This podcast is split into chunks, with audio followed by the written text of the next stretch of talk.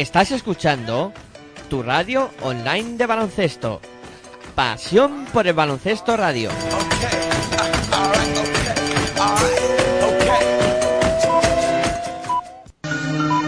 No te rindas nunca si tu meta es la victoria. La derrota no es la gloria, lo que digan es historia. Memoria, recuerda lo que y que esperas. Demuéstrales que puedes conseguir lo que tú quieras.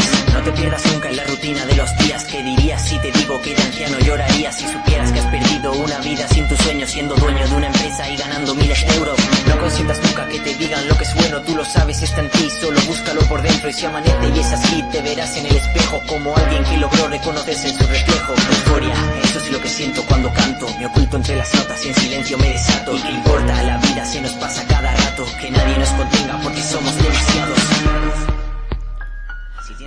Hola, muy buenas noches, bienvenidos a Pasión en Femenino. Estáis en la sintonía de Pasión por Baloncesto Radio y aquí hablamos de baloncesto en femenino. Grita cuanto lo deseas, Tú serás aquel que lo consiga en este mundo. Solo aquel que lucha lo consigue. Memoria cuando estés olvidando porque luchas. Euforia cuando estés sucumbiendo a sus escuchas. Talento cuando estés demostrando lo que sientes. Nada más ni nadie te dirá lo que tú vales. Tienes el talento que te nace desde dentro. Tú conoces tus facetas y ahora llega tu momento. Podéis escucharnos a través de nuestra web en www.pasionporelbaloncestoradio.com también a través de los dispositivos móviles descargando nuestra aplicación de manera totalmente gratuita o también a través de TuneIn Radio.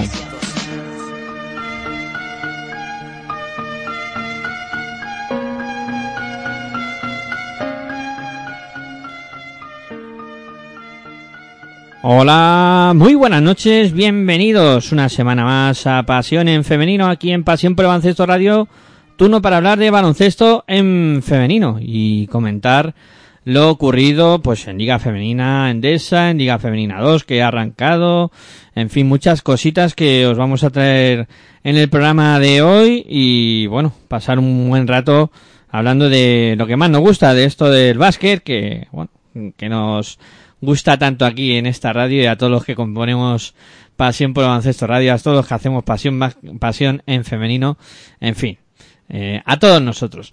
Eh, bueno, eh, soy Miguel Ángel Juárez, os saludo y voy a saludar también a todos los que me acompañan hoy para realizar este programa. Tenemos en Alemania a Cristina Luz. Muy buenas noches, Cristina, ¿qué tal? ¿Cómo estás?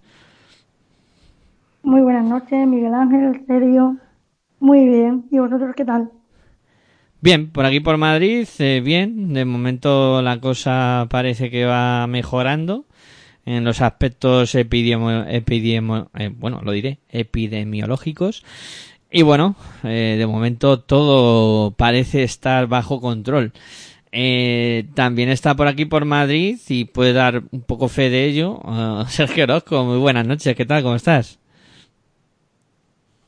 Pues muy buenas noches, eh, Cristina, eh, Miguel Ángel, eh, audiencia. Pues la verdad que bien, dentro de lo que cabe, pues eh, capeando un poquito el ambiente y, esperando a que pues eh, las medidas surtan efecto y, y la curva vuelva a bajar o al menos se estabilice y no suba tanto como otras veces.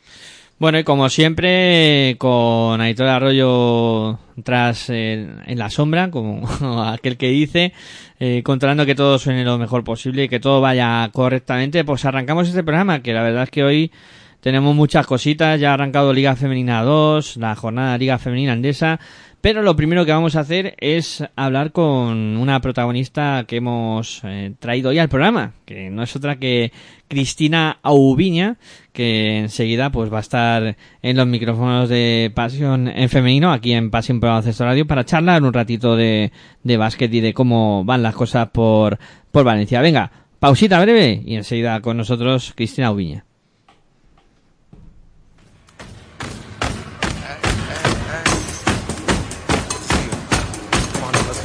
Estás escuchando tu radio online de baloncesto.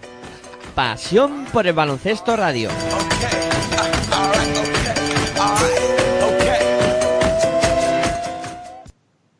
Be.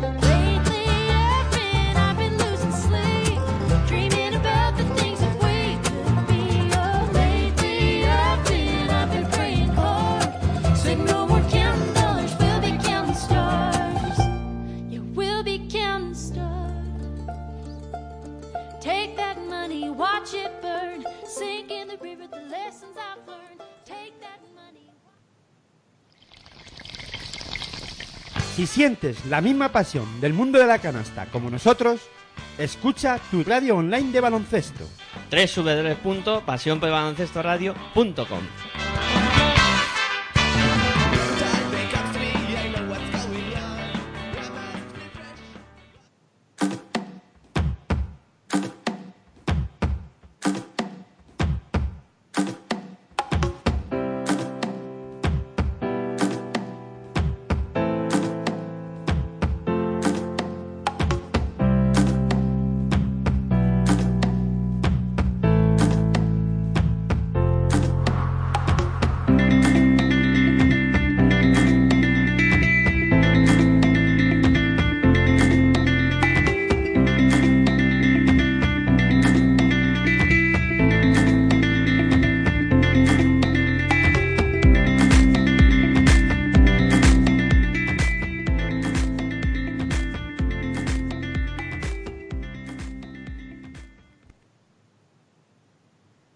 pues ya tenemos al otro lado de los micrófonos a Cristina Ubiña. Muy buenas noches, Cristina, y bienvenida a Pasión en Femenino, aquí en Pasión por Ancesto Radio. Hola, muy buenas noches. Bueno, en primer lugar, eh, me presento, soy Miguel Ángel Juárez y es un placer que estés con nosotros en el día de hoy, pues para charlar un poquito de, bueno, habría que preguntar primero, eh, estás encantada, imagino, de haber regresado a España. Sí, o sea, la verdad que sí, que ya llevaba un par de años con, con la idea de, volver. Lo que pasa que, bueno, al final por unas cosas o por otras nunca, nunca se daba el caso, pero, pero al final sí, o sea, en cuanto tuve la oferta, sobre todo de, de Valencia Basket, fue como ya, o sea, quiero firmar ya y quiero estar ya jugando en España y en Valencia. Eh, bueno, la verdad es que llegas a un proyecto que prácticamente con los fichajes que, ha hecho durante el verano es aspirante a todo. ¿Eso en el equipo está pesando en este inicio de temporada? Mm, No, al final lo que está pesando es que venimos de un verano diferente y duro después de, del confinamiento, de no tener nada de selección. Eh, bueno, digamos que de un parón muy, muy largo, el volver a arrancar, el volver a sentirte otra vez jugadora profesional, el empezar también en un equipo nuevo, porque la mayoría somos, somos nuevas, aunque parezca que nos conocemos, mm, no nos conocemos y entonces, bueno, eh, cuesta un poquito, pero bueno, eh, y luego la exigencia de la liga, que, que esto no hay que dejarlo de lado. O sea, a día de hoy yo creo que es una de las ligas más competitivas de Europa y, y yo creo que, que eso también pesa, sobre todo pues lo que te digo, por un equipo nuevo en el que hay mucho mucha progresión, pero que todavía hay mucho trabajo que hay que hacer y para que para poder estar realmente donde se supone que queremos estar. Ha habido un salto de calidad, en, intuyo, en las palabras que dices de, de la competición, ¿no? De, de estar muchos años donde en principio solo Girona y, y perfumerías podían aspirar a, a ganar títulos a pues irse ampliando el abanico y pues eh, aparece Valencia con un proyecto importante, aparecen otros equipos eh, que ya llevan ya años haciéndolo bien como Guernica, Araski, eh, Casa de Mon, eh, nuevos proyectos que van surgiendo, estudiantes. Ha dado un paso Bueno, adelante la liga. aparecen, sí, aparecen todos, porque al final yo llevo muchos años fuera, pero para tres partidos que hemos jugado, Guernica, Gran Canaria y Tenerife, me han parecido equipos, primero, que creo que, que la gente aquí en España sabe fichar muy bien, sabe tener una balanza de juego interior, juego exterior muy buena y al final hace que todos los equipos te compitan. Sobre todo ahora, pues que nos está jugando igual la doble competición, que muchas veces se achaca a eso, ¿no? De que no se puedan preparar mejor los partidos o no, pero a día de hoy cualquier equipo te puede ganar, cualquier equipo te compite, eh, tienes que dar el 100% siempre y, y al final eso lo hace también bonito, ¿no? De, de ver como aficionado y también como jugadora para, para disfrutar más la competición. Eh, bueno, no voy a yo monopolizar la entrevista ni mucho menos. Se encuentran junto a mí Sergio Orozco y Cristina Luz, que imagino que también tendrán alguna que otra pregunta que hacerte. Buenas noches, Cristina. Para mí es un inmenso placer el, el entrevistarte.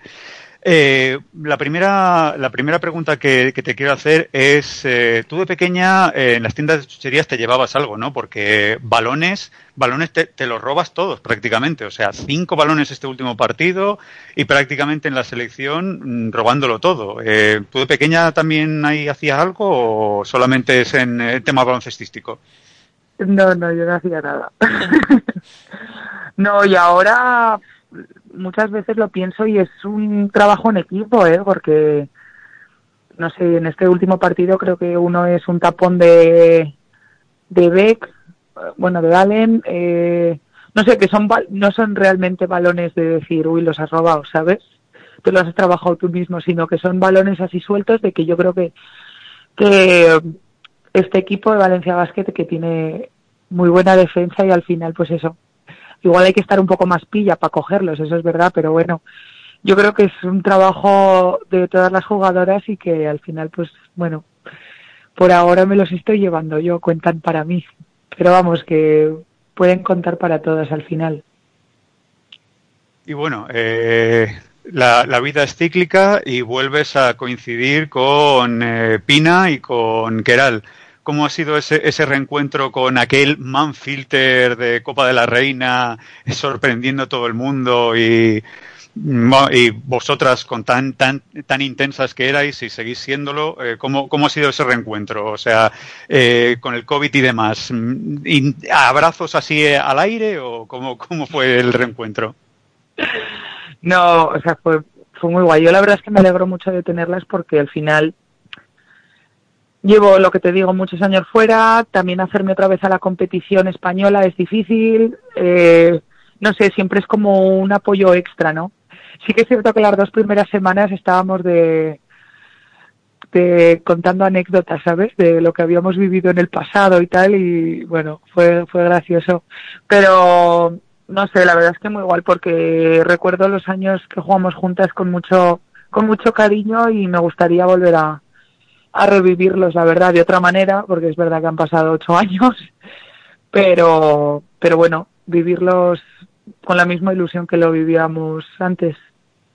Y ahora ya que dices lo del modo Remember, eh, sabes la evolución de Zaragoza cuando tú lo dejaste. O sea, mm, yo que sé, fue, fue un cisma el, el, haberte ido, porque de repente de Manfilter, Manfilter no puede, no llega, eh, por la crisis lo más seguro, pero bueno, eh, digamos que tú fuiste un, cisma, el, irte fue, un, eh, fue el, eh, el, efecto dominó, empezaron a caerse las fichas, pero ahora ya un equipo de, ACB se hace con, las riendas de Zaragoza. Y no sé, también te hago la pregunta que le hice a Víctor volver a Zaragoza en algún momento?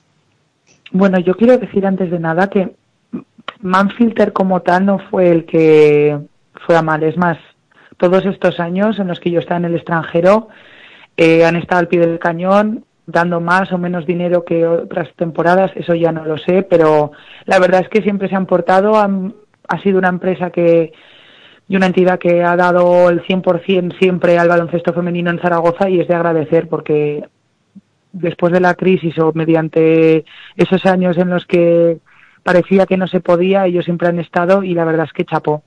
Sí que es cierto que luego era otra entidad, o bueno, no sabemos cómo decirlo, en los que hicieron que se fuese un poco al pique y gracias a, a Estadio Casablanca y a Manfilter pudo seguir eh, el equipo en la máxima categoría. Ahora tu pregunta, que si quiero volver, claro que quiero volver. Eso, quien no quiere volver a casa. Pero bueno, yo creo que a día de hoy tengo eh, esta oportunidad de estar en Valencia Basket, que, la verdad que es un equipazo en los que tienen las aspiraciones muy altas y que por ahora, uh, teniendo todavía una edad en la que puedo jugar, me apetece disfrutar un poco. Y luego pues ya yo creo que tendré tiempo para volver a casa. Casi podemos adelantar que en 2023 Víctor La Peña y Cristina Ubiña en Casa de Mon Zaragoza. Ahí lo dejo. a ver, a ver. Pues muchas gracias, Cristina, y ya le cedo el, el balón a, a tu tocaya. Perfecto, muchas gracias. Bueno, Cristina, primero decirte que, bueno, para mí es un placer. Yo soy de esas personas que, que tengo en mi casa de España camisetas tuyas, autógrafos, en mi perfil de redes sociales, fotos contigo, porque, bueno, creo que eres una jugadora de que ha ido de menos a, a más, ¿no? Quizás te fuiste no siendo muy conocida y vuelves a llegar a casa siendo una estrella, ¿no? A España. Y bueno, yo te quería preguntar, yo vivo actualmente también fuera de, de mi país, de lo que es estar fuera de casa, pero nueve años fuera, Polonia, Rusia, Francia, Praga, ¿qué, ¿qué te llevas de todos esos años fuera? ¿Qué fue lo mejor, lo peor? Bueno, a ver, yo he tenido de todo, ¿eh? O sea, no te voy a engañar, he tenido, sí que es cierto que creo que he tenido muchos más momentos buenos que negativos, pero al final han sido años duros porque también he jugado en sitios en los que, bueno, eh, en principio quieres priorizar unas cosas pero pero no se pueden tener y bueno a nivel de baloncesto creo que siempre siempre lo digo que he tenido creo que una buena progresión de ir poco a poco creciendo en cada equipo pudiendo hacer las pausas sin saltarme eh, eh, pasos. Y entonces yo creo que eso hace que a, a día de hoy esté esté bien esté con confianza esté eh, donde estoy pero eso a nivel igual personal ha sido lo más duro porque bueno al final sí que es cierto que en Polonia estuve muy bien eh, porque era una ciudad Cracovia no sé si habéis estado pero es una ciudad con mucha vida eh, vuelos directos a España mmm, bueno todo facilidades no pero bueno luego el cambio a, a Rusia a Francia fue fue duro porque al final eran ciudades ya no solo por la lejanía o por el por el tiempo, el clima y tal, sino pues, todo, ¿no? El, la exigencia también de, de dar un poco más de, de ti misma, eh, de querer estar más cerca de los tuyos, pero al final ves que te vas alejando en vez de acercando, no sé, un poco todo, pero bueno, ya te digo, al final he tenido títulos, eh, he conocido a gente maravillosa que me ha dado el baloncesto, Mm, no sé, al final ya te digo, las cosas mm, positivas pesan mucho más que las negativas y al final es con lo que me quedo. Te quería preguntar por el Mundial de, España, ¿no? Que bueno, Tenerife estaba todos los días lleno y cada vez que tú salías con que Alcázar revolucionabas el partido, da igual si fuera un partido de grupos o la semifinal o el tercer y cuarto puesto, ¿Qué recuerdos tienes tú de ese, de ese mundial, de tu participación? Y de si teníais que dar clases y tú ese rol como tal, de que Mondelo había hablado con vosotras, o simplemente tuviste la oportunidad y demostrasteis lo mucho que valéis las dos. Sí, yo la verdad es que no es que quisiese demostrarle a nadie nada, sino que en mi caso, ¿eh? no sé el de Keral, pero en mi caso era como llevaba tantos años quedándome a las puertas que para mí estar ya dentro del equipo era como, qué guay, ¿no? O sea, voy a disfrutar, me den un minuto, que 20, eh, no sé. Entonces yo creo que cuando vas con esa mentalidad, al final tienes mucho que ganar. Y en mi caso, pues me, me fue bien, porque salía a todos los partidos contenta, con ganas, con la ilusión y, y luego sí que es cierto que si te salen bien las cosas, pues mucho mejor, ¿no? Pero, pero bueno, yo creo que si vas con la mentalidad positiva, al final es difícil que te salgan mal las cosas. Y yo lo disfruté mucho porque al final, pues eso, jugábamos en España, toda la afición iba con nosotros, no sé, fue un campeonato, yo creo que menos porque no ganamos la, las semifinales, por lo demás, de 10, sin duda. Sí. Si no hubiese jugado Cambase con Australia, estábamos en la final. Sí, bueno, no, la verdad que sí, no te voy a decir que no. no, madre mía, pero bueno. Mi otra pregunta era sobre los europeos, que has ganado dos, 2013 y 2019, pero en cada uno con roles muy diferentes. ¿Qué recuerdos tienes del primero, de Francia, que bueno, fue el primero así, primer gran éxito de España después de muchos años, y el último que bueno, fue el pasado, el pasado verano? Bueno, pues el primero la verdad que fue, pues como te estoy diciendo, ¿no? De, bueno, entras allí al final pues casi sin esperarlo y bueno, disfrutarlo de la manera que sea. Sí que es cierto que no jugaba casi. Bueno, no jugaba, básicamente. Y no sé, ya te digo, ya solo estar allí fue un, vamos, un regalo, sin duda. Y en este último sí que es cierto que veníamos ya con, con la medalla de bronce, entonces, bueno, y yo también venía con la sensación esa de que ya no eres la que llega allí de chiripa y solo va a disfrutar, ¿no? Allí ya me sentí más importante, me volvieron a salir bien las cosas y la verdad es que volví a disfrutar un montón y yo creo que a día de hoy es el campeonato que más he disfrutado sin duda ya no solo por, por ganar, sino pues por cómo te sientes tú de valorada dentro del equipo y lo que puedes llegar a aportar a, al grupo de, de tantas medallas, ¿no?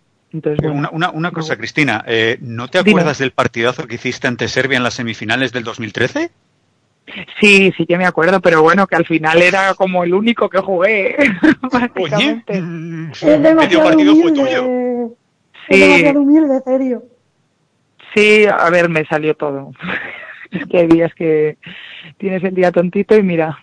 Pero sí, a ver, claro, lo disfruté mucho, muchísimo. Al final, sí, sí ya no solo que estás jugando, sino que te, te empiezan a entrar los tiros y tal, pues imagínate. Y la última, eh, este verano, en principio, si todo va bien, Eurobásquet y Olimpiadas. Supongo que tu objetivo es estar en, en, las dos competiciones, ¿no? Si estás, o bueno, estés o no estés, pero esperemos que sí, y con la temporada que por ahora estás haciendo yo creo que sí también. ¿Cómo crees? ¿Cómo ves que a España en Eurobásquet, las Olimpiadas, dos competiciones, dos competiciones tan importantes en el mismo verano? Pues si te soy sincera, eh, llevo ya tiempo queriendo vivir el día a día.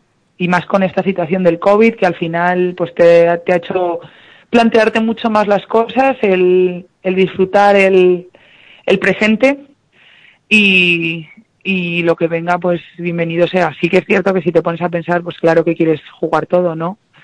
Pero, pero no sé, creo que también hay que disfrutar el camino y a día de hoy me apetece disfrutarlo con los pies en el suelo, haciendo el trabajo a día de hoy con Valencia Basket y si tengo la oportunidad de, de, volver a estar en concentraciones y cosas con la selección, pues con la selección.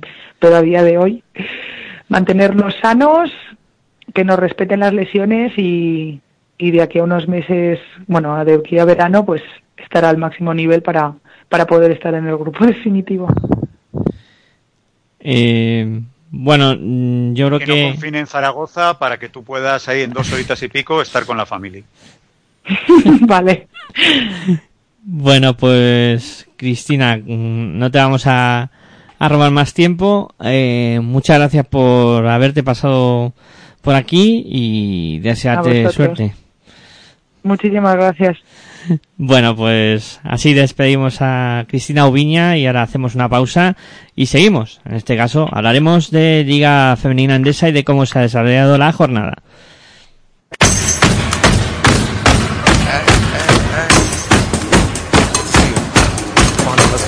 Estás escuchando tu radio online de baloncesto. Pasión por el baloncesto radio. Alright, okay.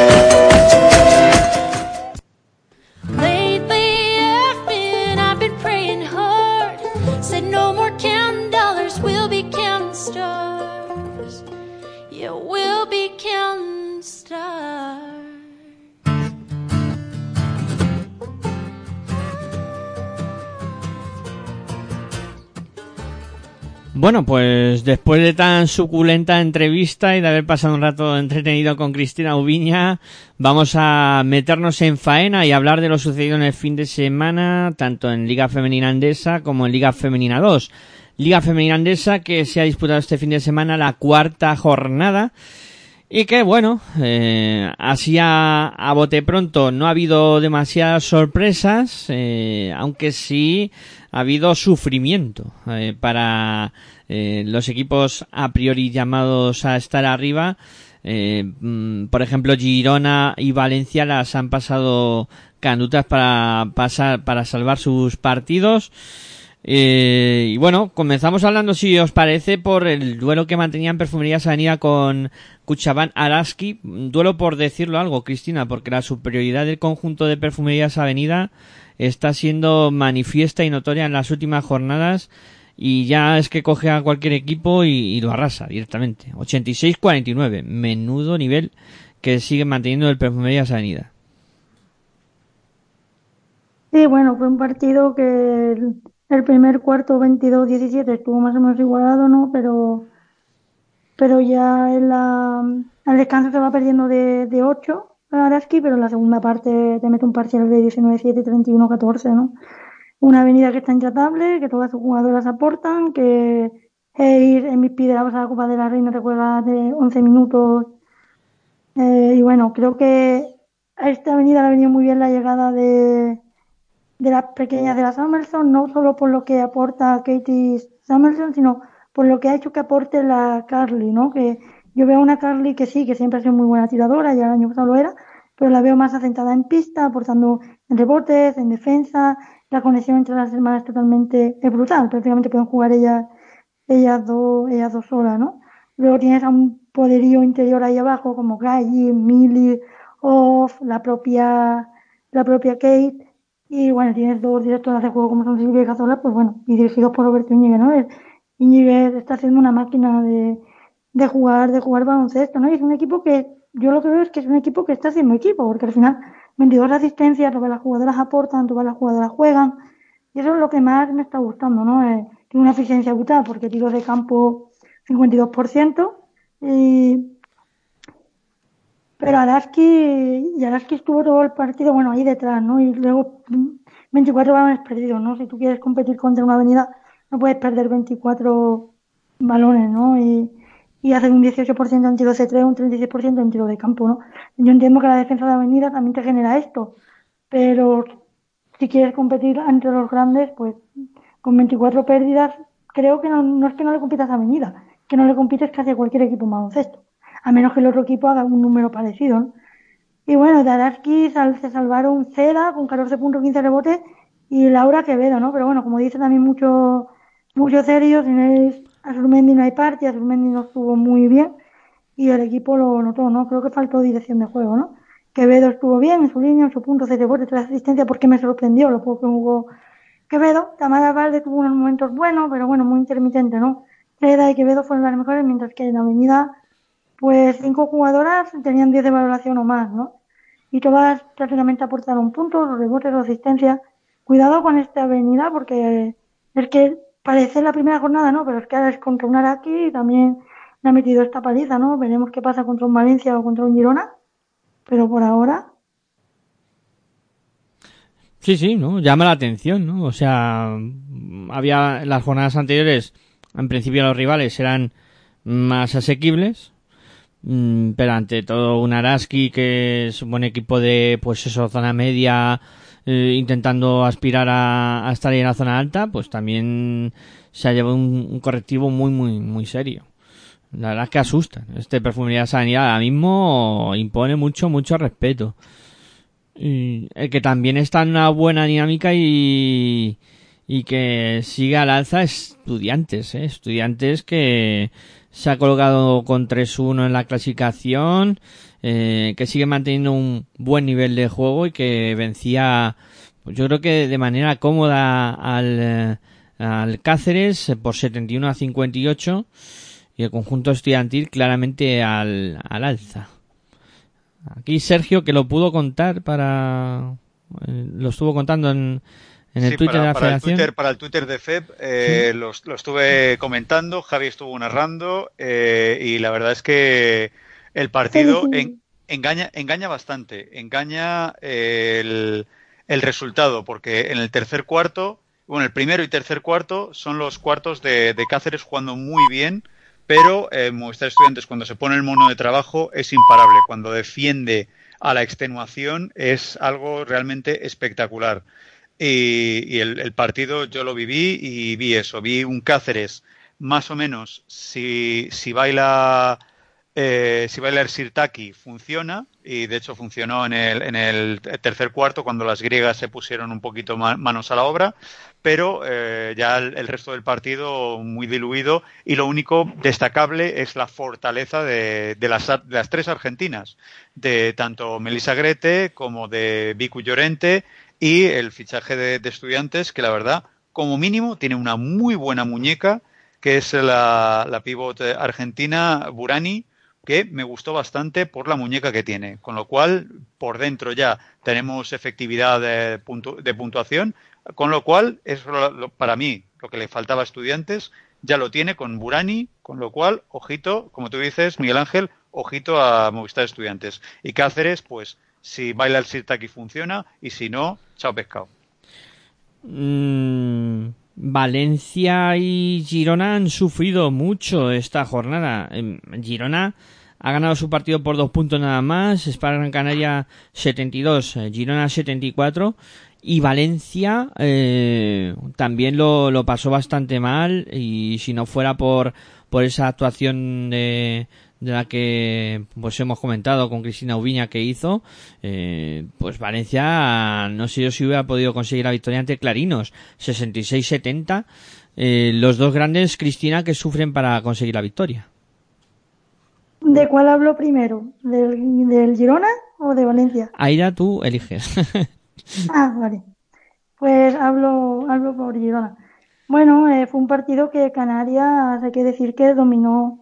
Bueno, antes de todo, felicitar a, Sergio por su gran retransmisión, que a mí me tocó hacer el, partido para mi periódico. La verdad que tanto él como su compañero, sus compañeros lo hicieron muy, muy bien.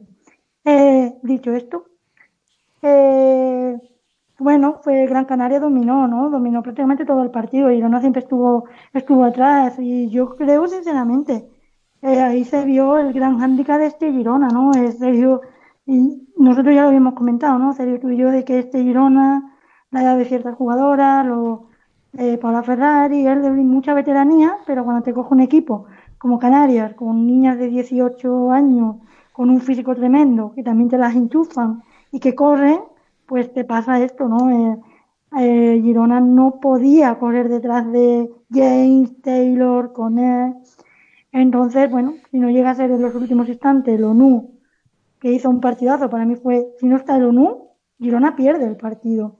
El ONU 19 puntos, dos rebotes, una asistencia y es la que estuvo ahí todo el tiempo manteniendo, ¿no? Porque Paula Ferrari, Paula Ferrari cero puntos, ¿no? Y tiró. Eh, Palau bien, tal, pero Canarias, bueno, es que con el trío Jane 19 puntos, 13 rebotes, dos asistencias, Taylor 22 puntos, 3 rebotes, con 10 puntos, 12 rebotes, 3 asistencias. Es que el rebote es canario. Da igual, y se está viendo que da igual el rival que le ponga. El rebote son de ella.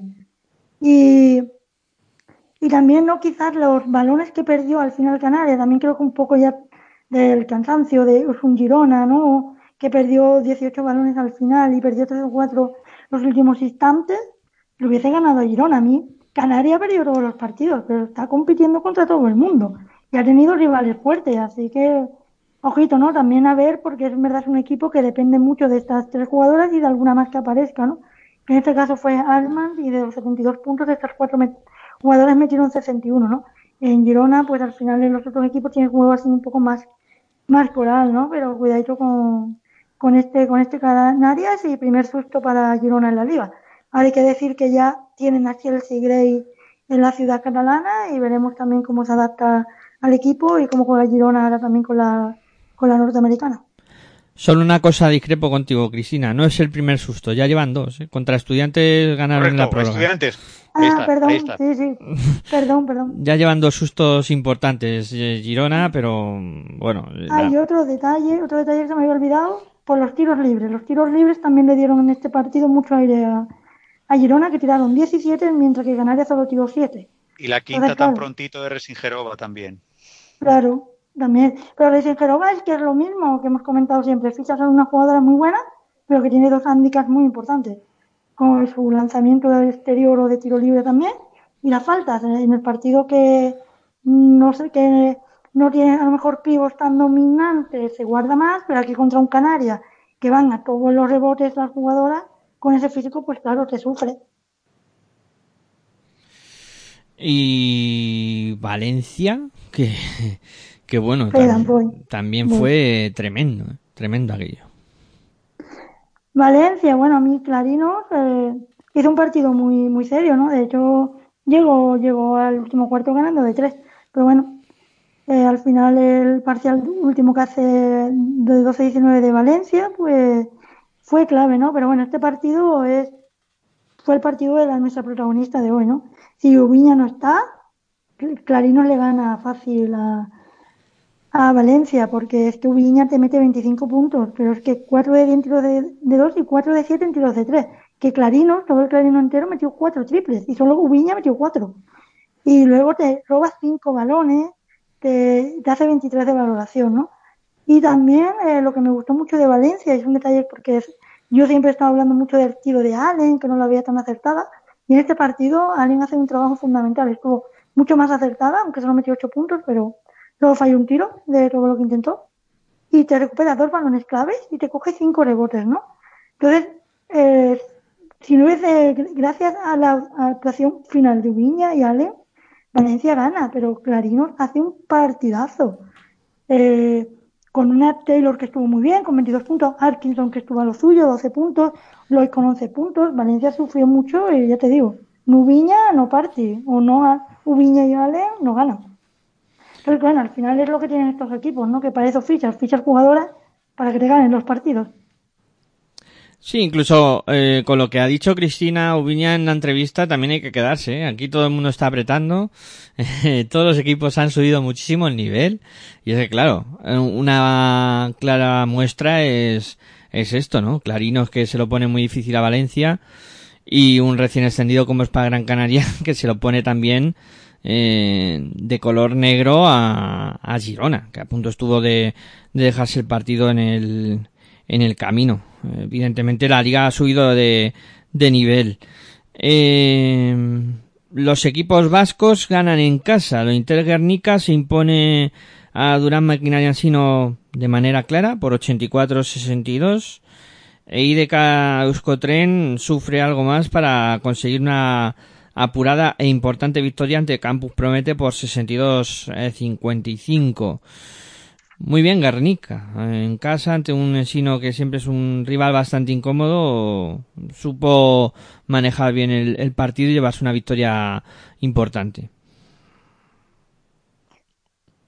Bueno, el Guernica es lo que decimos también de este Guernica, ¿no? Es un equipo que tiene muchos altos y bajos, que cuando están todas a un nivel muy bueno te puede ganar a cualquiera, pero luego te hacen las cosas que te hacen contra perfumerías o se van del partido o son capaces de eliminarse en Valencia Basket en Supercopa, ¿no? Y, este partido fue uno de los partidos en el que todas sus jugadoras importantes estuvieron a un nivel top. Eh, sobresalió sobre todo Belén Garrojo con 10 puntos y 10 rebotes, pero claro, es que tuvo Cornelius con 15 puntos, Roundtree con 13 puntos, Bug con 14 puntos, Ivanovic con 11 puntos, eh, Collado que hizo un buen trabajo, 6.5 rebotes, y Encino Jimeno eh, Vega está muy bien, 19 puntos, 6 rebotes, 2 asistencias, 22 valoración. Y Van de Adel con 12 puntos, pero en sí no le faltó ese más coral, ese juego más coral que tuvo que tuvo Guernica, ¿no? Estamos hablando de que tienes a 6 de tus 6 de las 10 jugadoras, aunque Guernica escribió 12, 2 no jugaron. 6 de las 10 jugadoras que te juegan superan, bueno, superan 10 de valoración. Entonces, claro, ahí ya lo, ya lo tienes todo, porque Realmente en estadísticas, quitando los tiros de campo, que estuvo muy superior en el tiro que estuvo Guernica, los demás estuvieron bastante igualados. de hecho, si no le gana, ganan rebote, ¿no? Yo creo que al final fue una victoria coral, ¿no? Cuando probas tu jugador así de la calidad que tiene la jugadora de Guernica, pues le sale el partido que le salieron, todas aportando rebote, asistencia y metiendo 10 o más puntos, pues es Guernica, es un rodillo ante un rival fuerte como, como Encino. Mm, Sergio le veo poco participativo. Eh, vale, eh, hablaré, hablaré de lo del tema eh, fichajes que dijo, que dijo Cristina.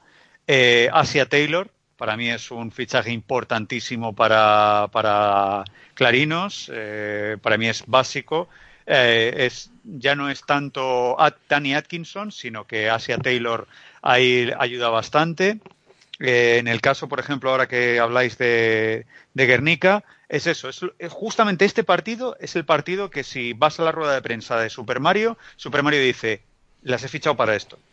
Esto es eh, Guernica, esto es lo que seguramente Super Mario tenía en la cabeza. Es que, vale, todas no me llegáis a hacer pues veintitantos de valoración, pero me hacéis 10, 11, 14, 10, 11, 14, todas aportando, todas haciendo ese, ese bloque que en su cabeza tendría Super Mario cuando fichó a este, a este elenco. Y o mantuvo a las que mantuvo. Con lo cual, yo para mí, eh, esto es lo que quiere Super Mario y vamos a ver si la, jornada que viene lo mantiene, que esa es la, gran duda.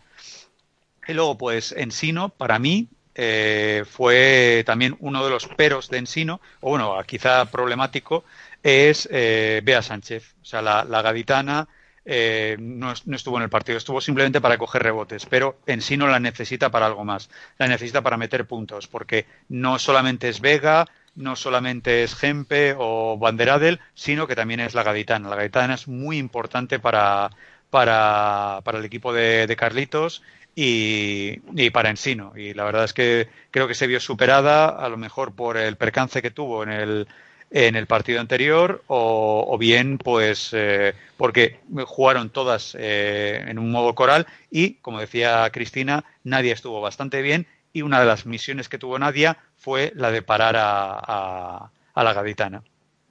No, la gaditana se supone que llegó para hacer un poco la Bea Sánchez del Uni, del Uni, del Uniferrol, que entra en la convocatoria de la española para el Mundial, que ficha por Girona pero bueno, bien Girona se hace una lesión fuerte en la espalda, ella va al proyecto de Encino para seguir creciendo y bueno, parece que le está costando volver a hacer esa Bea Sánchez de del Uni, del Uniferón, ¿no? Bueno, veremos. Pero sí, ella es pieza clave y fundamental en las aspiraciones de, Encino.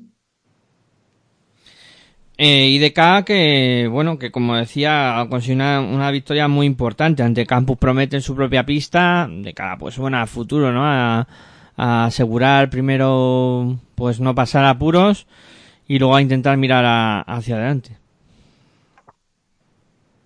Bueno, pues eh, no, no, no, espera, es que pensé que iba a hablar Cristina, eh, le estaba dejando un tiempo. Para mí, eh, IDK es un, es un equipo que, que más o menos pues tiene a su Africa Power, o sea, tiene a, a Totsar, tiene a Mella Tirera y tiene a Mariam Koulibaly como sus estandartes, si funciona el Africa Power de eh, eh o, complica el partido o lo gana, pero lo que de verdad hay un problema gravísimo es eh, Julia Gladkova. O sea, yo creo que Julia o necesita estar en el 5 titular o necesita más protagonismo o, algo pasa con, con, la, con la jugadora eh, con la jugadora eh, rusa, pero mm, no, no, está, no está al 100%. O sea, no, no la veo yo, o sea, en pista no, no, está, no está jugando bien, tira pues los tiritos, pues los liberados, fáciles, que bueno, es como o tiras o te, o te siento, eh, es lo que pensaría Azu. Eh, y, en, y en el otro lado, pues el, el equipo de campus pues es un binomio, es Laia Flores y Paula Estebas, porque ya el resto del equipo y lo siento porque está Ani Calvo, está mi murcianita, pero no, no, no, no veo, no veo más, más, más allá de Laia Flores y, y de, y de Paula Estebas. Y eso es muy, muy poco para las aspiraciones de alguien que quiere salvarse. No le falta lo que tú, lo que tú dices. Perdonad que me había surgido un, un imprevisto pequeño y no podía antes hablar. Que que es lo que tú dices, ¿no? Eh, para este equipo se contar solo con dos jugadoras, que son las que tiran del carro más o menos, contra Avenida también pasó, que la que más lo intenta son Paula Esteban y Laia Flores, pues es muy poco, ¿no? Y Ani Calvo es cierto que viene una lesión grave, que se espera mucho de ella, porque tiene mucho talento, pero el equipo necesita que las jugadoras empiecen ya a aparecer, porque las jornadas van pasando. Sí, no, a ver, el tiempo apremia, eso es verdad, y y cada vez pues eh, verte ahí con en la zona baja sin conseguir victorias y tal pues al final puede empezar a, pesar en lo psicológico y, claro empezar a, pasar mucha factura Eh, bueno, veremos a ver cómo evoluciona. Eh, Campus promete. Eh, que sí que ha conseguido estrenarse en, en la temporada ese Casa de Monzaragoza, su primera victoria que llegó ante el Benvibre por 79-75. Eh, mañana ya el conjunto Maño se pondrá al día con la disputa del partido que tiene aplazado. Pero de momento se estrena ya la categoría con esta victoria que imagino que les servirá un poquito también para, pues eso, coger tranquilidad después de un inicio eh, raro por el tema de los partidos aplazados, porque tampoco estaban saliendo las cosas a nivel deportivo como en principio se esperaba, pues imagino que es un poco eh, un bálsamo esta victoria para Casa de Monzaragoza. Mm, bueno, yo no sé si sería un bálsamo o no, pero a mí como entrenadora o como aficionada, a mí un equipo que te va ganando a 62-44, haciendo un gran baloncesto, defendiendo, eh, corriendo con todas las jugadoras, Carly haciendo un buen trabajo en la zona, Koreki, que bueno, que te mete hasta las zapatillas, porque es que es buenísima, Burr, eh, la joven Zangare que te sale, te mete nueve puntos, seis rebotes, una asistencia, Balu que te hace ocho asistencias y tal, y de repente te vas del partido, tu rival te hace un 9-27 de parcial y te pone 73-71, que no llega a ser por el triple de Bus y una antideportiva que le pitan a, a Benvibre, bien pitada la antideportiva, te remontan el partido, un Benvibre. Entonces, eh, hay que tener cuidado. Es cierto que, bueno, pues un equipo está empezando, que ha pasado todo lo del COVID, pero un parcial de 9-27 como un equipo pues está llamado estar arriba, un equipo está llamado a abajo, cuidadito cuando juegues con un equipo de tabla media alta, esto me voy de los partidos. Y para mí fue lo más, lo más significativo, ¿no? Que Zaragoza es cierto que tuvo un equipo, un juego mucho más coral, que parecía que las primeras jornadas solo estaba Gandhi. Y aquí, pues bueno, tuvieron, tuvieron cinco jugadoras que estuvieron entre 10 de evaluación o más. Y bueno, Iván la mejor base o la máxima asistente de, de la jornada, la belga. Pero bueno, y un espectáculo, jornada tras jornada, te mete 28 puntos, pero es que 18 de ellos te mete en la primera parte, 12 euros y 30 valoración. Y me gustó mucho también Laura Méndez, que es una jugadora fija en categoría de formación de España, que fue clave en el parcial de su equipo. Jugó pocos minutos, pero los minutos que jugó fue clave para el parcial tan grande que mete que mete Benvibre, ¿no? Ella aporta 8 puntos, dos rebotes, una asistencia, mete un, canastón al final del tercer, del tercer cuarto sobre la posesión con 13 evaluación y la y Cali, la pivo, que hizo muy buen trabajo, ¿no? Teniendo en cuenta el poderío interior, ¿no? Con Gali, Nicole y tal que tiene Zaragoza, 6.5 rebotes. A mí Benvibre me está gustando mucho, es un equipo que cada vez lo veo más equipo, que tiene una jugadoraza como Gis, que está partido tras partido, y Zaragoza, cuidado, porque es que puede ser capaz cuando están todas de lo mejor, pero también se van muy rápido de los encuentros. Yo aquí eh, vamos a ver mmm, la antideportiva eh, quizá eh, bien bien actuada por parte de Van Loo. Mm, eh, Luego hay otras jugadas, como por ejemplo Gatling, eh, en ciertos bloqueos, eh, el kiosco que tiene en la zona algunas veces. Muy, mm, muy polémico, muy polémico el, partido, para, para, mi gusto. Pero vamos, buena victoria de Zaragoza, en los momentos clave respondiendo. Y Benvibre, pues más, más y mejor. La verdad es que también me está gustando muchísimo y yo siempre seré fiel defensor de, de Sara Rine para mí es un eh, punto y aparte. Yo creo que le va a durar lo que un caramelo a la puerta del colegio a Benvibre, esa jugadora. Me parece a mí algo espectacular.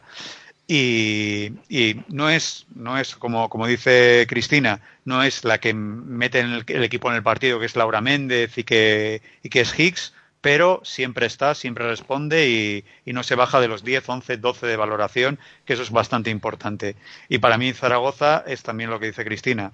Eh, ojito, mmm, que te, paran, hombre, cierto es que es muy difícil de parar eh, Gatlin, pero si te paran a Gorecki y te paran a, a Burz, prácticamente te tienen medio equipo parado. mm, con respecto al último duelo, eh, victoria de Cadillaceu en, en Zamora por 55-72. Mm, yo creo que poca historia en este partido. Una victoria muy contundente de, de Cadillaceu.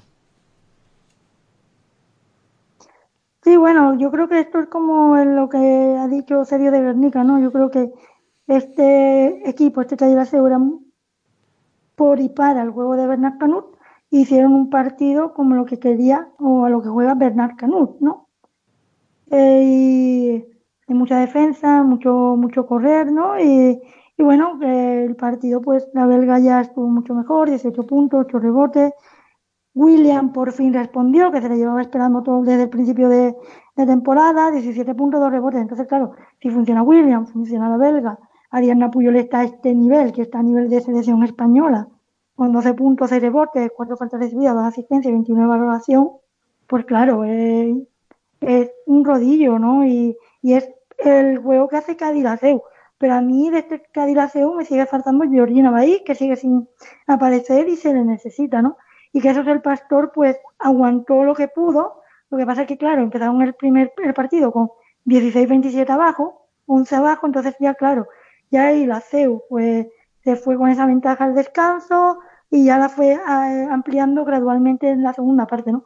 Ya jugó con toda esa ventaja de más de 10 puntos todo, todo el partido, ¿no? Y bueno, en el tiro de campo, que eso es el pastor, un 29%, 22 de, de 76. Entonces, claro, con ese acierto es muy difícil competir en esta liga femenina. Cuando tu rival además te hace un 50%. Y también en rebotes defensivos te cogió Cadillaceu 30 rebotes, mucho, muchísimo. Y entonces, claro, a que te pierde muchos balones, porque Cádiz pierde 17 balones, pero claro, con, entre los rebotes y el acierto, pues lo, lo sustituyó, ¿no? Entonces, claro, para mí, buena victoria de Cádiz Seu, pero que a este Cádiz Seu faltan que se sigan sumando piezas, o que todas aparezcan, porque aquí está William, está la belga, está Puyol, pero siguen faltando Georgina Bay, eh, poco a poco, pero bueno. Y en es el pastor, muy buen partido de Marta Montoliu, con 14 puntos, 3 rebotes, 5 balones recuperados, 2 asistentes y 15 valoraciones. No sé si Sergio tiene algo que añadir. Sí, sí, aquí, eh, como decía en, en, Araski, no, no Asurmendi no party, aquí parece que es eh, no Marina no party. O sea, Marina Lizarazu eh, estuvo out of order completamente, fue un partido muy mediocre de la madrileña y yo creo que si en su momento el, el, equipo de, de, de Zamora quería con, con, la venezolana, con Roselis, marcar un poquito de diferencias y con Marina, pues más o menos gestionarlo de la misma manera, si no te funciona una de las supuestas piezas clave de tu equipo, pues entonces apaga y vámonos. Y eso es lo que sucedió en, en la SEU. Funcionó Williams, por fin, pero claro, funcionó ¿por qué? Porque tenía a la señorita Kim Dorstauder eh, plantada en la zona, espectacular, la, la canadiense, eh, y para mí eh, algo sensacional. Y Ari Puyol, eh, una máquina de matar cruelmente y mm, ya lo voy adelantando porque ya va, vamos a ver con el 5-3-3-1 eh, que para mí es el 3 de la jornada. Bueno, veo que tenéis hechos casi los deberes y que estáis ya deseando dar las puntuaciones. Primero hay que recordar lo que dio de sí, eh, lo que ha dado de sí la votación de nuestros oyentes y seguidores en Twitter con respecto a la elección de la semana pasada donde propusimos a Melissa Greter, Tania Atkinson y la Shaun Hibbs. Eh, ha sido la opción mayoritaria Melissa Greter con un 53% de los votos. Tania Atkinson ha sido segunda con un 32% y la Shaun Hibbs eh, un 15% de los votos, por tanto 5 puntos para Melissa Greter, 3 para Tania Atkinson y 1 para la Shaun Hibbs. Eh, vamos con los de esta jornada, vamos con los puntos de esta jornada. Eh, empieza Cristina, eh, con quién te quedas el 5, el 3 y el 1 para quién son en esta, en esta jornada. Pues yo he tirado para casa. Lo, las puntuaciones son todas para jugadoras nacionales. 5 puntos para Cristina Viña, porque sin ella Valencia no gana.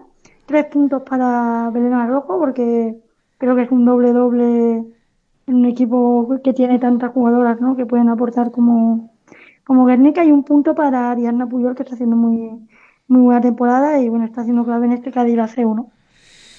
Eh, Sergio.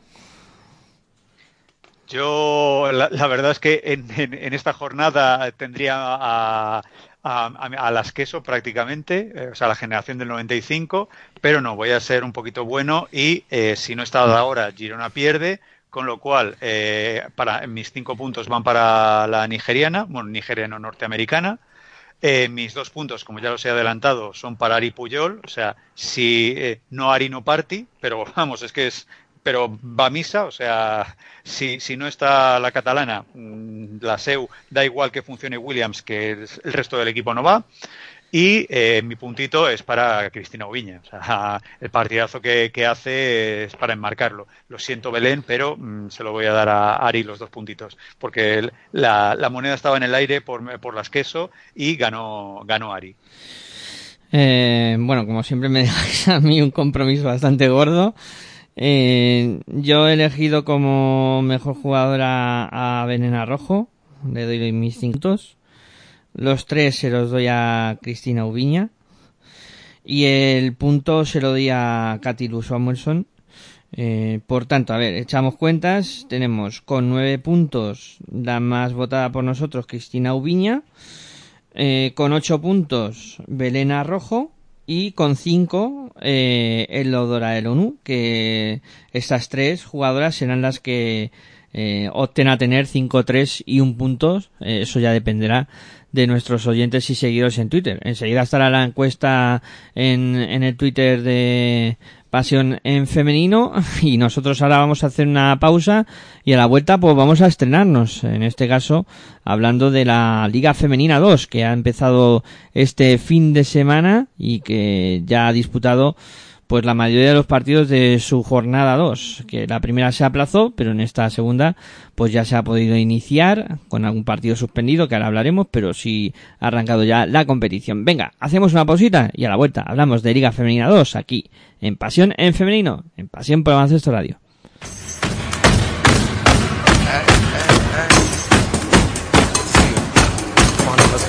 Estás escuchando tu radio online de baloncesto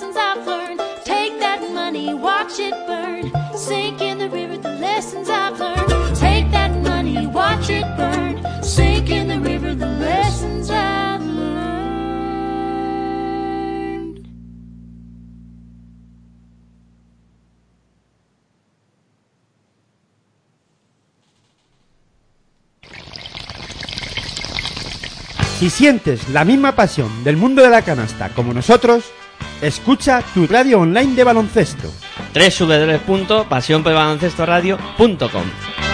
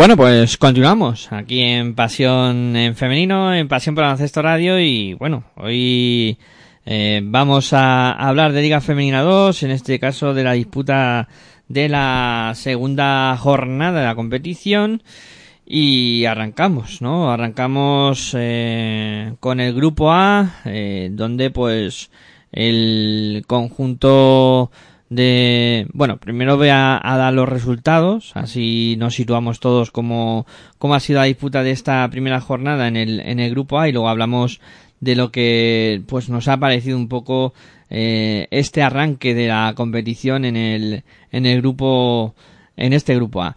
Eh, comenzamos por los eh, por estos eh, resultados. En este caso, el Celta Zorca se imponía a Ulloa el Rosalía por 77 49, Basiferrol se imponía con claridad por 88-54 a Cortegada, el Oses Construcción Ardoy ganaba 75-70 ante Extremadura Miralvalle, eh, Plasencia, eh, luego Majetias contra la violencia de género se imponía, perdía en este caso 48-67 ante Azpeitia Azcoitia. Eh, y Maristas Coruña perdía con Club Baloncesto 67-73.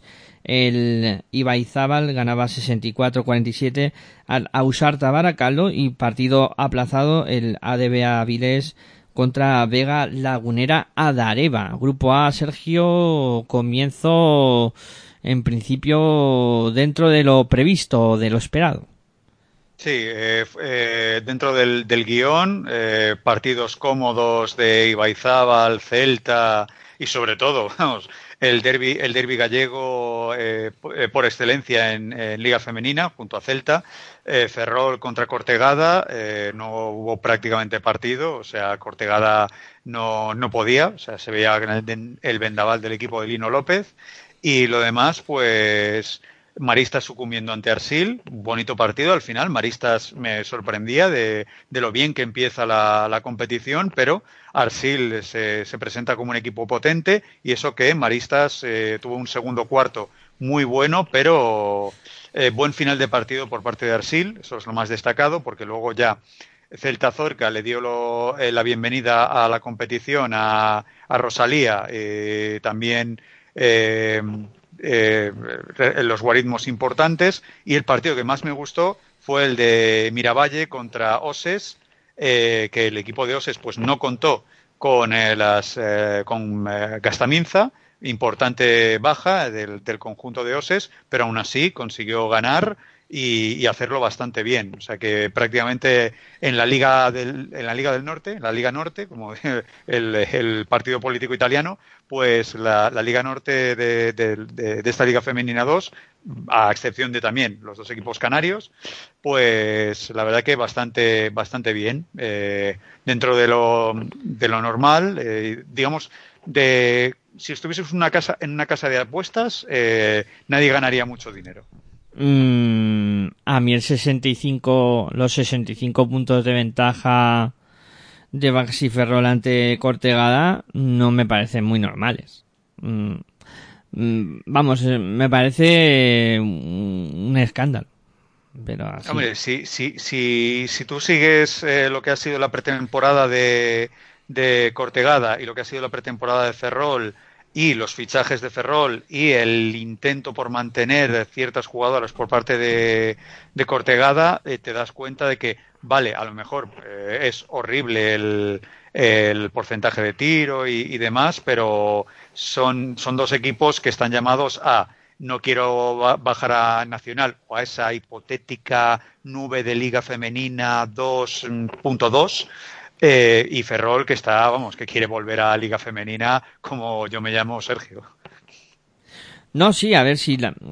yo entiendo que haya diferencia entre los dos equipos, que la hay, evidentemente, Basi Ferrol es uno de los equipos favoritos y se debe imponer a Cortegada con facilidad. Pero el más 65 ya sí que me parece un... Más que un perder un partido ya me parece un accidente. Me parece un accidente bueno, seguro que poco a poco Cortegada va cogiendo onda también y, no se vuelve a producir este tipo de resultados que seguro que, el entrenador de, Cortegada tiene que estar esta semana que sube por las paredes. A mí, me ganan de 65 y bueno, No, o simplemente este no es, mi, no es mi partido, el primer parcial es un parcial insultante, es 21-9, el segundo es 23-5 y pues no sé, quizá en el descanso el entrenador dice, bueno, mira, esta no es nuestra liga, Ferrol va a ir a, a la siguiente fase y nosotras tenemos que jugarnos pues las habichuelas con los recién ascendidos, quizá. Sí, bueno, luego el partido que tú comentabas, el Oses Construcción Ardoy contra Extremadura Mira al Valle Plasencia, cuidado, ¿eh? uno de los gallitos como es Ardoy sí que lo pasó mal ante, ante el conjunto extremeño y le hizo sudar la gota gorda eh, para poderse llevar la victoria. Por lo demás, bueno, pues como comentabas tú, Sergio, yo creo que jornada bastante, eh, digamos, eh, lógica en cuanto a resultados y, y bueno, eh, ya se posicionan Celta, Ferrol, Oses como equipos a, tener en cuenta, e igual que Ibaizábal, que también eh, pudo conseguir una victoria bastante amplia ante la Ausarta Baracaldo. ¿Alguna cosa más de este grupo A? No, simplemente que todo sigue el guion y que por la amplia diferencia Ferrol es líder ahora mismo. Eh, no hay no hay más explicación. Este, este grupo sigue sigue el, ha seguido el guion perfectamente. Vale, pues vamos al grupo B, eh, donde pues se han producido los siguientes resultados. El Piquen Claret se imponía al grupo FESA Granada por 62-51. UCAM Primafrío Jairi se imponía a Melilla Sport Capital por 75-64. Insadiel de Ganes ganaba por 83-50 a Naubasque Femenín. Eh, Pacisa Alcobendas ganaba a Baloncesto Sevilla por 87-50. Sinergia Real Canoe se imponía al Club Baloncesto Estepona por 85-63 y Pozuelo perdía en casa contra Almería por 41-78 y el partido disputado el domingo Unicaja eh, se imponía a domicilio al Paterna por 50-78 no sé qué te parece a ti este grupo pero para mí Sergio tampoco hay ningún resultado así muy llamativo en cuanto a sorpresa a ver, llamativo, eh, para, para, que te, des un, eh, te hagas una idea de, de, que este es otro grupo más, como el, el, grupo A, este es el de Madrid contra Andalucía, sí, Madrid contra Andalucía.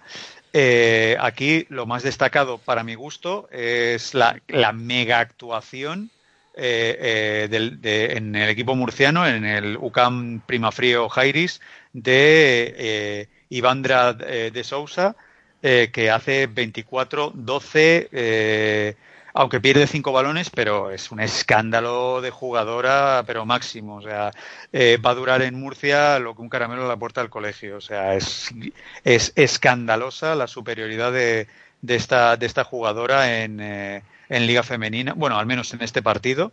Cierto es que, que también reciben a, a, a un equipo digamos, eh, bastante asequible como es Melilla, pero es, es, una superioridad que, vamos, es que no, no, la tose prácticamente nadie en el juego interior a, a la mozambiqueña y, y, eso es lo, lo, digno de mención, porque el, el resto de, de, los elementos, pues Leganés y Canoe, que para mi gusto son los, eh, los dos favoritos eh, junto, a, junto a Unicaja y quizá meta Alcobendas por, por aquello de, las, viejas las viejas glorias eh, mantienen, eh, mantienen listón alto.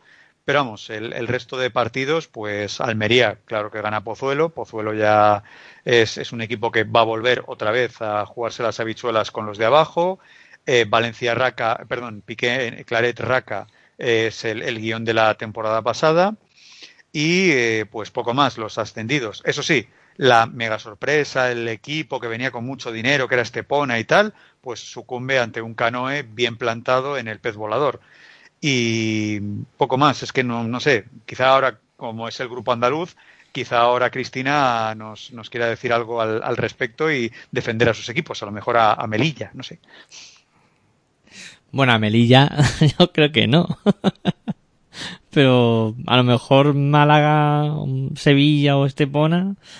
Mm, sí que hubo una noticia, ¿no? Un debut en, de una niña de 14 años que, que jugó sus primeros minutos en Liga Femenina 2 y cada vez eh, son más eh, jovencitas cuando salgan cuando salgan a la pista y con 14 años ya jugando en Liga Femenina 2 a mí me parece un, un hecho más que destacable.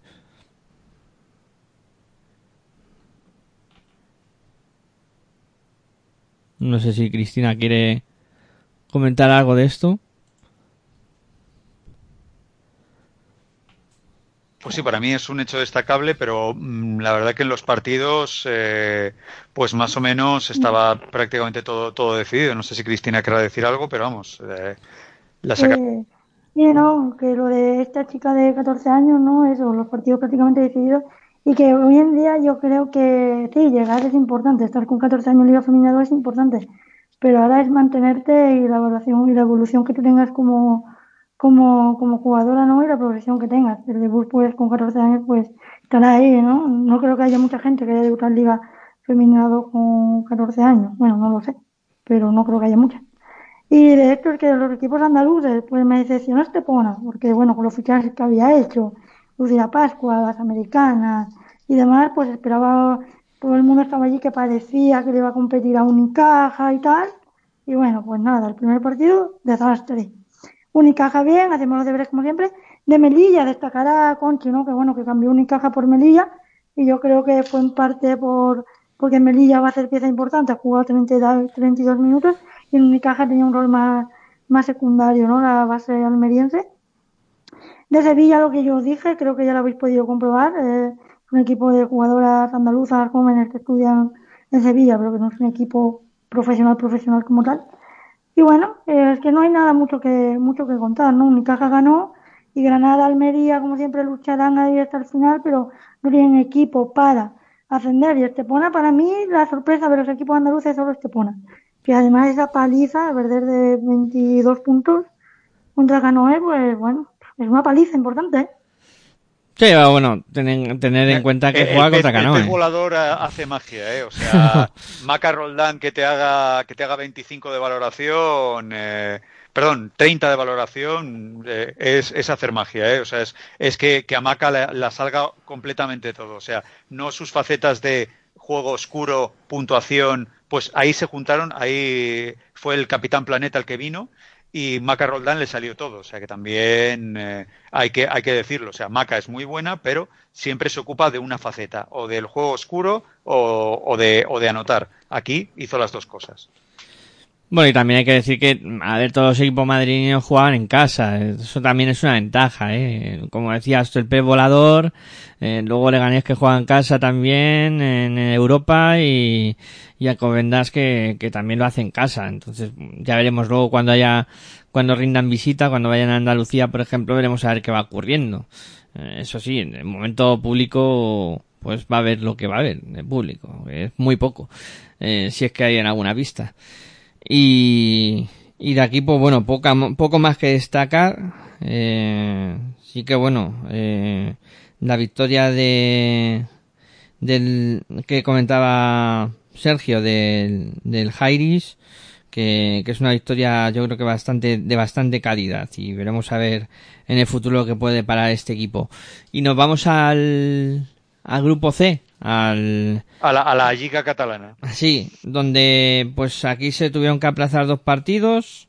El avisora Maresme contra SNAF Feminin San Adrià eh, y el Juventud Badalona contra eh, Mataró, que no, no se han jugado esta, en esta jornada 2. Y el resto de partidos, pues sí se ha disputado. El siglo XXI, que perdía contra Lima Horta Barcelona 60-66. El eh, Unigirona, que perdía su domicilio contra eh, Viladecans 60-64. El Andras, eh, que perdía también en casa ante Moncayo, eh, ante, ante Moncayo Helios por 55-61 el eh, Stadium Casablanca que se imponía al Clínica San Josep eh, 60-59 y el Básquet Almeda que caía en su casa contra Barça CBS por 50-60. Aquí lo que destaco así a de pronto es que los partidos han sido bastante igualados todos. Aquí sí, aquí eh, date cuenta de que yo lo digo de coña, pero he estado contando y me salen casi ocho equipos catalanes, eh, como ocho apellidos vascos, eh, la, la, segunda parte. pues la verdad es que es, son equipos que se conocen, que se juegan su liga catalana, que liga femenina 2, nacional, demás. Pues a lo mejor, pues ahí tienes, por ejemplo el siglo XXI contra Lima Horta, que prácticamente ya empieza a ser un clásico en Liga Femenina 2, el partido dificilísimo, complicado, muy ajustado, que mm, el Lima Horta parece que, lo tiene ganado, pero le remonta le remonta en el último cuarto y casi le fuerza Segle. Eh, luego el Barça muy, eh, es el único partido que es muy cómodo. El partido del Barça CBS contra Almeda mm, es eh, un partido muy cómodo para, para el equipo de, de Iván. Y, y, luego, pues el resto, eh, Vila de Cans es lo que me sorprende. Vila de Cans ganando a Unigirona. Eh, con Unigirona parecía que manejaba bien el partido, pero de repente, ¡pum! Eh, después del descanso, Vila de se mete en el partido y lo remonta. Y, luego, pues, eh, el partido tremendo, y, eh, para mí el partido de la, de la jornada, de incluso de los tres grupos, que es el de Angan Stadium Casablanca contra Clínica Aureo San Josep, que, vamos, fue un partido donde las dos, los dos equipos eh, jugándose prácticamente todos, o dos equipos que pueden estar en mitad de tabla baja, pues haciendo un gran partido de la, de la igualdad que tienen el equipo maño versus el equipo catalán. Y poco más que destacar. Es, estoy a la espera, estoy como loco, frotándome las manos para ver a, a, Juventud, Pero bueno, eh, se canceló el, el partido, eh, bueno, se, ha retrasado eh, y San Adrià para ver cómo se encuentra ante Maresme, ante Advisora eh, Maresme, que puede ser un partido muy interesante. Eh, así que son dos partidos que me gustaría ver y que me gustaría ver si, si la FEB los coloca o si los equipos pues más o menos dan negativos y demás y podemos colocar los partidos pronto para que podamos ver dos equipos llamados a hacer cosas grandes como son San Adrià y, y Juventud. Sí, aquí. A mí. Sí, Cristina. A mí solo me gustaría aquí hablar de Laia Coneza, bueno, que es jugadora que está en el siglo XXI, que tiene, tiene, 15, tiene 15 años. Y bueno, para la gente que no la conozca, decir que sigan los pasos de esta chica. Porque bueno, es formada en la cantera de Femini San Adrià, ha ido a la selección catalana mini de primer año, mini de segundo, infantil de primero, infantil de segundo, que de primero, que de segundo. Creo que, bueno, cualquier persona que sepa del Barça Información lo difícil que es meterte en una selección catalana, hacerlo seis años consecutivos, es decir, ir siempre con la generación superior, siendo de primer año y siendo pieza clave. Yo la vi en el Campeonato de España Mini Basket San Fernando siendo de primer año y ella ya dominaba con la categoría para las niñas de un año más, jugadora con la española, de liderar Femisa habría ganar minicopa, minicopa endesa y bueno, eso, decir que es una de las grandes estrellas de, del futuro de, de España. Pues queda apuntado, le cogemos la matrícula y iremos viendo la, la evolución. Eh, hacemos una pausita y ahora antes de despedir el programa repasamos lo que va a ser la próxima jornada, tanto en Liga Femenina Andesa como en Liga Femenina 2 y vemos qué duelos nos esperan en este fin de semana. Eh, interesante jornada también en los dos, en las dos competiciones.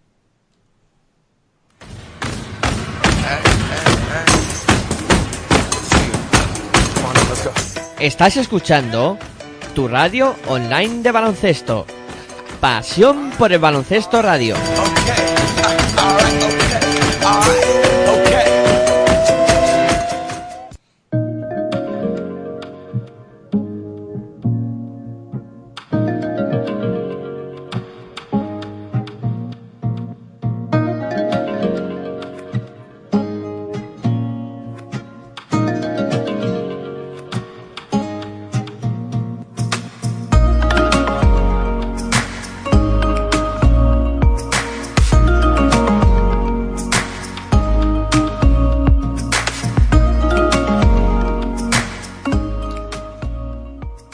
Bueno, pues continuamos aquí en Pasión en ya sabéis, en la sintonía de Pasión por Baloncesto Radio. Y hoy, pues antes de cerrar, vamos a repasar lo que van a ser las próximas jornadas, tanto en Liga Femenina Andesa como en Liga Femenina 2. En Liga Femenina Andesa se va a disputar la quinta jornada y tendremos los siguientes duelos. Cádiz Seu se medirá contra Valencia Basket, Embutidos Pájar y Benvibre lo hará contra Ciudad de la Laguna Tenerife, también tendremos el duelo entre Spar eh, Girona y Casa de Mon Zaragoza. Durán Maquinaria en Sino se enfrentará a Spar Gran Canaria. Tendremos un interesante campus promete contra Lointe Guernica. Eh, un Alter Enersun Alcáceres Extremadura contra IDK Euskotren. Y para cerrar dos auténticos partidazos. Cuchabán Araski eh, contra Movistar Estudiantes y Quesos el Pastor contra Perfumerías Avenida. Qué bien suena este Cuchabán, Araski, Movistar Estudiantes. Pero ojo que hay partidos muy interesantes, Extremadura y DK por esa zona baja. Eh, bueno, y luego también eh, Spar Girona contra Casemón Zaragoza, que puede ser otro de los atractivos. Y el su Valencia. Bonita jornada que nos depara este fin de semana. ¿Con qué partidos quedáis? La SEU Valencia. Me va a parecer un partidazo. Va a ser correr, van eh, muchos puntos. Si Williams funciona en, en la SEU, esto es un. Eh, eh, si, bueno, si Valencia funcionan todas, esto se va a ir a los 80 puntos fácil. opino lo mismo que, que se dio ese partido de la jornada, porque el Girona Zaragoza en otras circunstancias sí, pero como está Zaragoza, lo complicado. Además, Carlin acabó tocada el partido el otro día bueno, pues ahí quedan esos, ese partido que en principio es el llamado a ser eh, el mejor partido de la jornada. Veremos a ver lo qué es lo que ocurre. En Liga Femenina 2, en el grupo A tendremos un Ibaizábal Uya Oil Rosalía, un Club Ancestral contra Celta Zorca Recalvi, un AD Cortegada contra Maristas Coruña, Extremadura Miralvalle se medirá a Baxi Ferrol, Vega Lagunera Dareva de Tenerife lo hará contra Oses Construcción Ardoy, Azpeitia eh, se enfrentará a Agrupación Deportiva Baloncesto, eh, Abusarta Baracaldo contra Majestias contra violencia de género. Eh, está la jornada del grupo A, eh, aquí bueno, principio partidos, partidos fuertes, no veo ninguno así a priori. A ver, fuertes, fuertes, fuertes, no, no, hay, no hay grandes partidos. Sí hay partidos de rivales directos. O sea, un Cortegada, Maristas Coruña, rivales directos. Derby Gallego por debajo. O sea, es Derby Gallego mm, de la zona B. Eh, para mí ese es el partido más, más destacado. Es el, eh, Maristas Coruña contra Cortegada, Cortegada que necesita un revulsivo, que juega en el Fonte Carmoa, eh, que juega contra su, eh, con su público, vamos a ver si habrá o no habrá, pero vamos, juega en su pabellón, con lo cual eh, creo que, querrá una buena imagen, y Maristas Coruña, que dio una buena imagen en, en esta primera, pseudo primera jornada, pues quizá también pueda hacer lo mismo con, con su visita a Pontevedra. Y también otro partido de rival directo es, para mi gusto, eh, Baracaldo contra, contra Tías. Bueno, eh, HGB Asurta Baracaldo contra Mayectias contra la violencia de género. Para mí me parece otro partido de rivales directos. en, eh, la Cesarre, eh, un buen polideportivo por otra, por otra cosa. Eh, y la verdad que se van a ver, esos dos, para mi gusto, son los partidos más destacados. El resto, yo creo que son victorias cómodas de los favoritos. IDK, eh, Celta, eh, Ferrol y Oses, yo creo que no van a tener mucho problema. Y Azpeitia, pues quizá a lo mejor algún cuarto que otro le, le sorprenda agrupación deportiva, pero eh, yo creo que no, no, va a ser no va a ser algo este es mi guion. Mi guion es, es ese que hay dos partidos de rivales directos el resto los favoritos van a ganar y partido interesante de ver quizá el Azpeitia o sea el que ocurrirá en, Guipúzcoa. Pedazo de jornada en el grupo B ¿eh?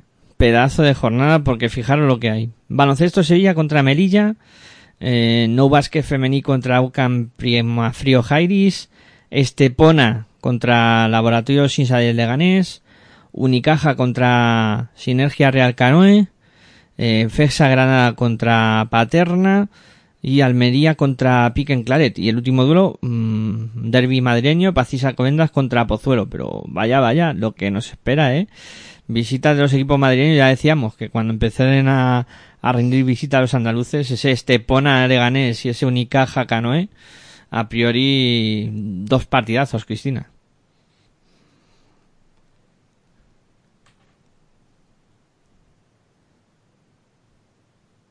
Bueno, micro. El, el, micro, que no. el micro, que no.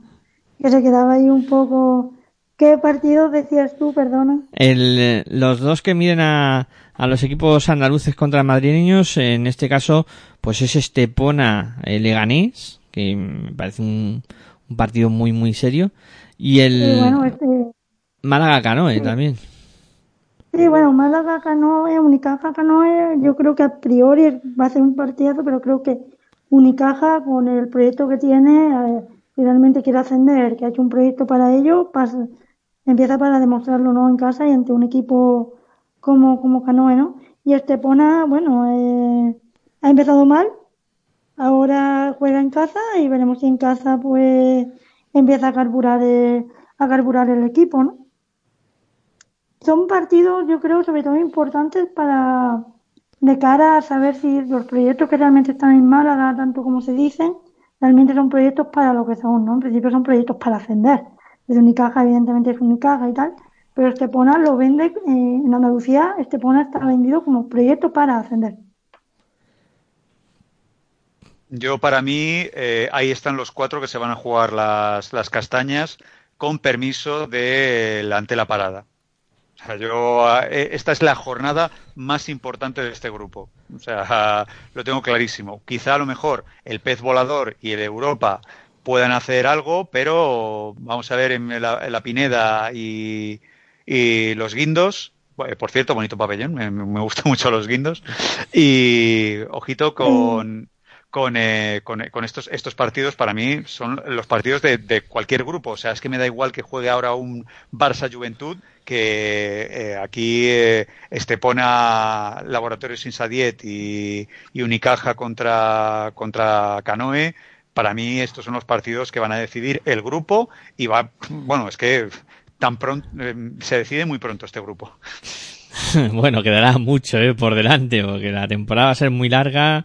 Ya, y... ya, pero pues que estos son los partidos. Es que mm, yo soy yo soy cualquier aficionado de Liga Femenina 2 y, y eh, el día 17, puf, me cojo palomitas y me pongo, yo que sé, lo que sea. No sé si Andalucía Televisión eh, lo da, pero vamos, yo mm, en la tele, lo, lo quiero ver en la tele. No sé si lo da, pero seguramente que Unicaja y Estepona, Estepona por YouTube seguro que lo da. Bueno, si no, siempre está FETV para poder verlo. Eh, vamos por el grupo C, mmm, donde, bueno, también se presenta una jornada interesante. Azulejo Moncayos contra Clínica San Josep, eh, Mataró contra Estadio Casablanca, eh, Vila de Cans contra Juventud Badona, Barça contra Girona, Lima Horta contra Almeda, Snaf Adrià contra Serle 21 y Andrax contra Maresme. Bueno, aquí tampoco a priori parece que hay algún duelo así muy muy destacado por la zona de arriba, pero en principio todos los partidos tienen cositas. Sí, la verdad que Azulejos Moncayo contra San Josep, me gustaría ver ese partido, bastante interesante. El, el otro equipo Maño contra, contra San Josep, me resulta bastante interesante ese partido. Luego los demás, eh, la visita a Mataró de, de Anang eh, Stadium Casablanca, yo creo que no es su liga. Mataró va a estar mitad de tabla, sí, quizá dando alguna que otra sorpresa, con lo cual yo creo que victoria fácil de Mataró. Eh, Juventud, como no lo hemos visto, no sé qué hará en Viladecans, aunque Viladecans eh, esta primera jornada lo ha hecho bastante bien.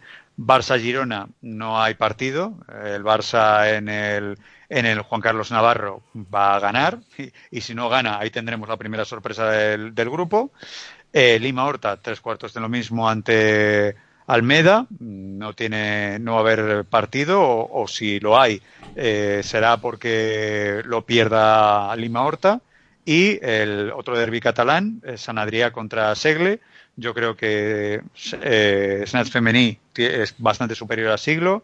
Y otro partido que puede ser bastante interesante es Andrach contra Maresme, aunque mm, ahí en, la- en las Baleares yo doy como favorito a Maresme. O sea, será, creo, la primera victoria eh, fuera de casa, eh, a no ser el Juventud, pero yo creo que va a ser la primera victoria fuera de casa de este grupo.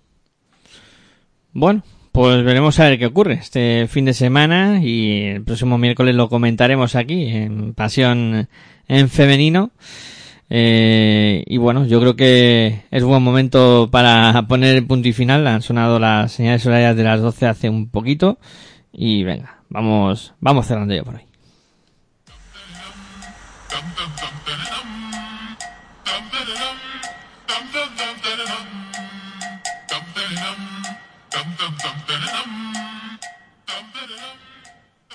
Bueno, Cristina, eh, te voy despidiendo a ti primero. Como siempre, un placer que te hayas pasado por aquí y haber compartido hablando un rato de, básquet.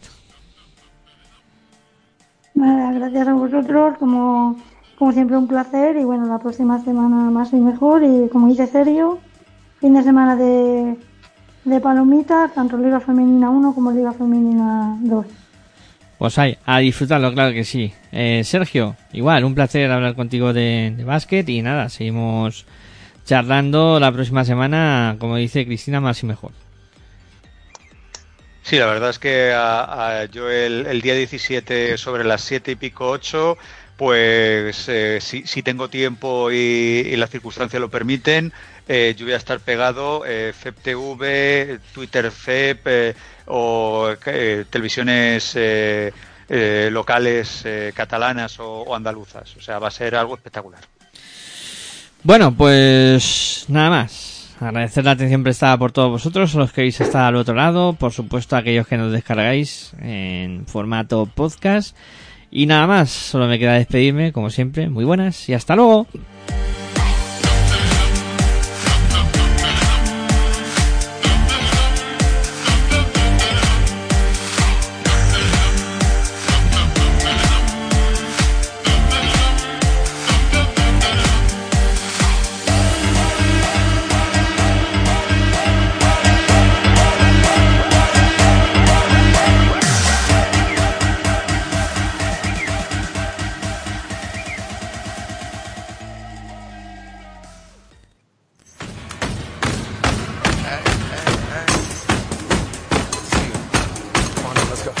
Estás escuchando tu radio online de baloncesto. Pasión por el baloncesto radio.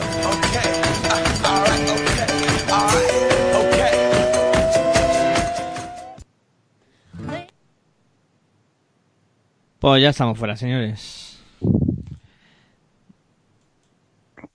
Tengo que decir que Sergio no te cambió el nombre ni una vez, ¿eh? No, ay, eh, qué buen, felicidades, qué bien, es verdad. Me has dicho eso todo el rato, sí, señor. Muchas gracias, Cristina. He hecho los deberes. No, ¿sabes lo que pasa? Es que yo, como tengo programa el domingo con ellos del masculino, vengo Ajá. con el Aitor, el Aitor y luego, claro, pero este fin de semana no pude porque no había problemas con la conexión. Y claro, no he tenido el Aitor en la boca. Entonces pasé- he pasado directamente de un miércoles a